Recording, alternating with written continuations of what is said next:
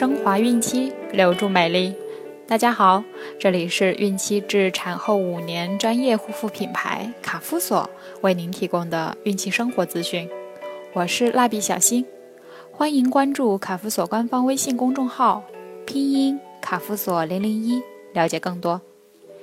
今天我们将收听的内容是：怀孕后就要吃安胎药，补药，有必要吗？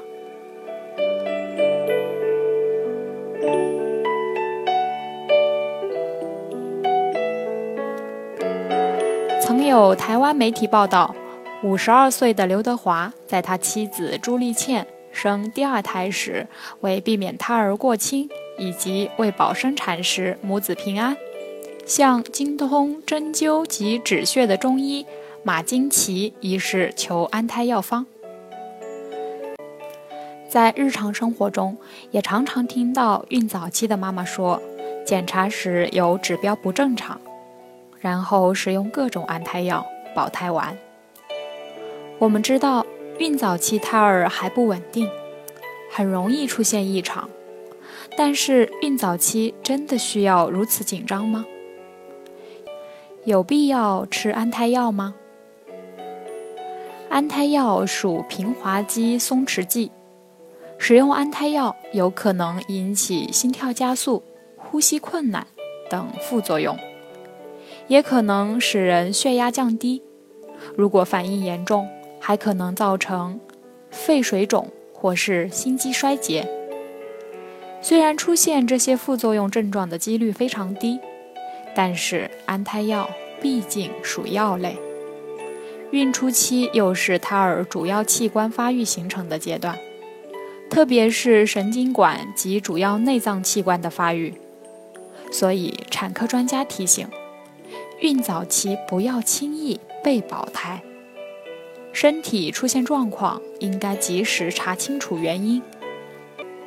保胎是应该要有医学指征的，有循证医学的证据，不一定是胎儿出现了问题，盲目保胎反而会对胎儿造成伤害。有些孕妇在怀孕之后子宫出血。使用黄体酮成为最常见的保胎手段。然而，事实上，大部分黄体酮都是被滥用的，有的不但于事无补，反而会对孕妇和胎儿造成伤害。因为在医学上，hCG 才是妊娠物的分泌的，它的作用不可无视。只要 hCG 是正常的。胚胎正常的可能性就很大，但也有合并空卵妊娠的病例，这需要由超声检查来鉴别，而不是靠黄体酮来诊断。如果是因为内分泌功能有问题，经过治疗才怀孕，或者试管妊娠，黄体酮治疗是必不可少的。其他的黄体酮治疗，请三思。另外。安胎成功的关键是找出流产或早产的原因，并进行针对性的治疗，而不是盲目保胎。当然，也有一些孕妇是需要保胎的。对存在以下情况的孕妇，医生会建议安胎：一、对因黄体功能缺陷、孕激素不足造成。可能流产，B 超图像提示为活胎的孕妇，可进行保胎。这种原因引起的流产迹象，应在医生指导下使用黄体酮，也可在医生指导下使用绒毛膜促性腺激素 （hCG），以促使孕激素的合成。二，有早产迹象的孕妇。主要存在孕妇和胎儿两方面原因，常见的有轻度妊娠高血压、子宫畸形、双胎或多胎。临床表现为胎儿存活且无宫内窘迫、胎膜未破、宫口无扩张或扩张较小。因为这种原因导致的有早产迹象的孕妇。应取左侧卧位休息，并在医生指导下选用宫缩抑制剂。在临床上，有些准妈妈出现阴道流血或腹痛的先兆流产征兆，有的经过治疗可以保住胎儿，有的难免会流产。但是不少准妈妈只是因为有习惯性流产的经历，即便没有任何不适，为了保胎，她们一旦怀孕以后就卧床休息，吃喝拉撒全在床上，以为这样就可以保住胎儿。中山大学孙逸仙纪念医院产科教授张建平说：“长期卧床没有必要，也没有任何好处，还对身体不利。”卧床会影响消化功能。本来怀孕以后，由于妊娠反应、胎盘激素对消化功能的抑制以及增大子宫的压迫，孕妇就有恶心、呕吐、食欲不振、消化力下降和便秘等症状。长期卧床以后，这些情况会变得更加严重，后期还会出现各种并发症。此外，因为长期没有运动，下肢肌肉费用性萎缩，会导致产后下肢无力、走路困难等等。实际上，孕妇流产的原因很多，安胎时是否需要卧床，应根据不同情况而定。张建平指出，有下面情况时应避免活动或少活动：一。先兆流产的孕妇阴道有出血，特别是血色鲜红或伴有下腹疼痛者。二，因各种原因做了宫颈环扎术的孕妇。三，前置胎盘出血者。四，由于子宫解剖异常导致晚期流产或早产的孕妇。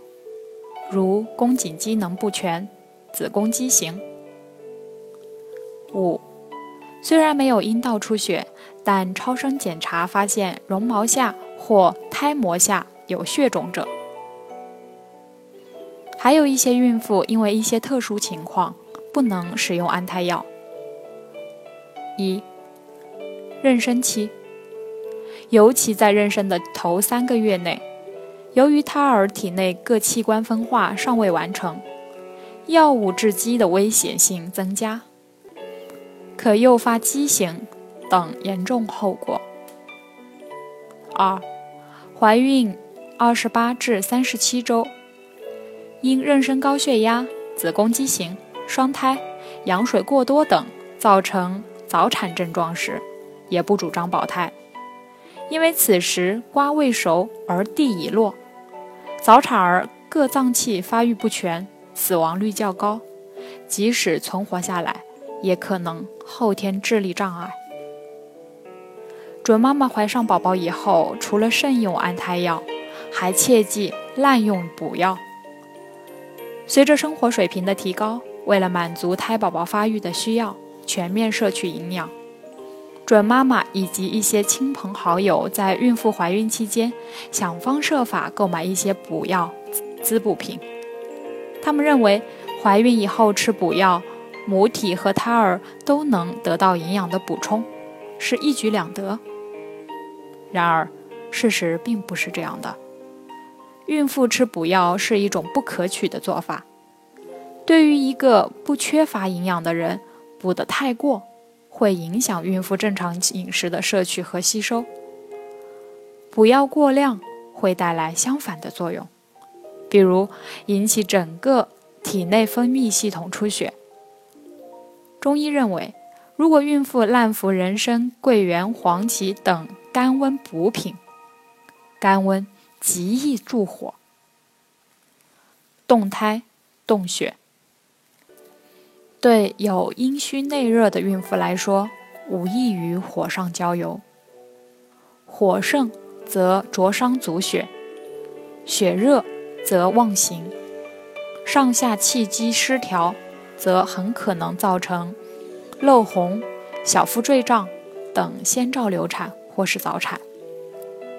若气盛耗阴，扰动胎儿，还可危及生命。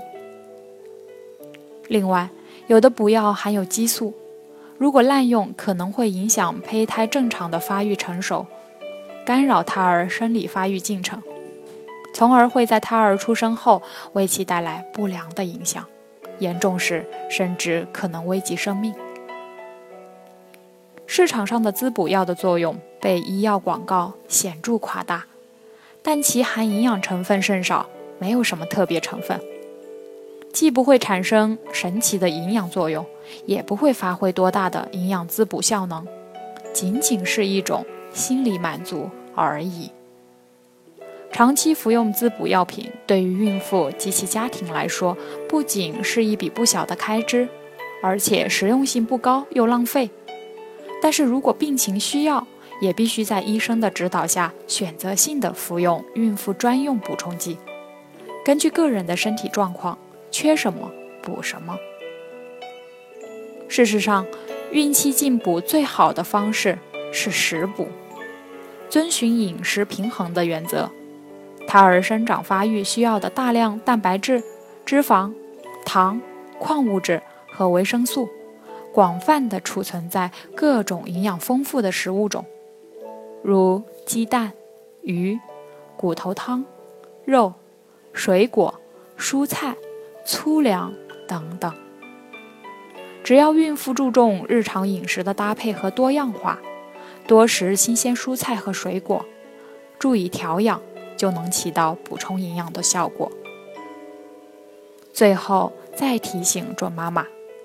孕期一定要注意休息，进补一定要适度，不要随便吃补药和安胎药。有任何不舒服，请记得遵循医生，不要让胎儿成为你无知的牺牲品。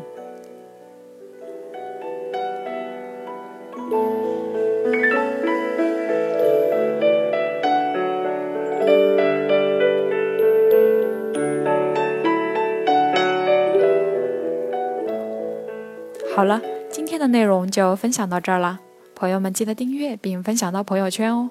卡夫所提供最丰富、最全面的孕期及育儿相关知识资讯，天然养肤，美源于心，让美丽伴随您的孕期，期待您的关注。